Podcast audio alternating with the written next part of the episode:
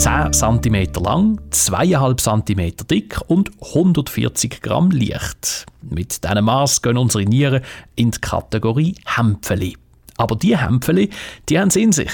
Denn die Nieren sind ausgereifte Recycling Center, wie der Bernhard Lütti von der Drogerie Lütti in Münzigen erklärt. Die Nieren ist eigentlich das wichtigste Filterorgan für unser Blutsystem. Es geht eigentlich darum, dass eine Flüssigkeit, die feste Bestandteile hat, muss getrennt werden. Ein Teil geht raus in die Harnblase und der grösste Teil eigentlich wieder zurück. Und zwar alles das, was wir immer noch brauchen. Das sind die ganzen Blutkörper, aber auch Proteine, oder Salz, wo der Körper unbedingt für das Gleichgewicht braucht. Was tut den Nieren gut? Nieren steht natürlich im Zusammenhang mit viel Flüssigkeit, also Wasser trinken. Ganz etwas Einfaches. natürlich warm behalten, das tun sie ja im Körper drin. Und dann gibt es vielleicht so zwischen mal so einen Effort, dass man im Frühling sagt, ich will mal meinen Körper so ein bisschen aktivieren und schlacken. Dann könnte man die Nieren auch ein bisschen stimulieren mit einfachen Pflänzchen, wie zum Beispiel mit Zinnkraut oder Brennnessel oder Birken, die sehr fein sind, die den Nieren nicht schaden. Vorbeugen ist natürlich immer besser als heilen, aber was hilft, wenn die Nieren Nieren doch einmal Beschwerden machen.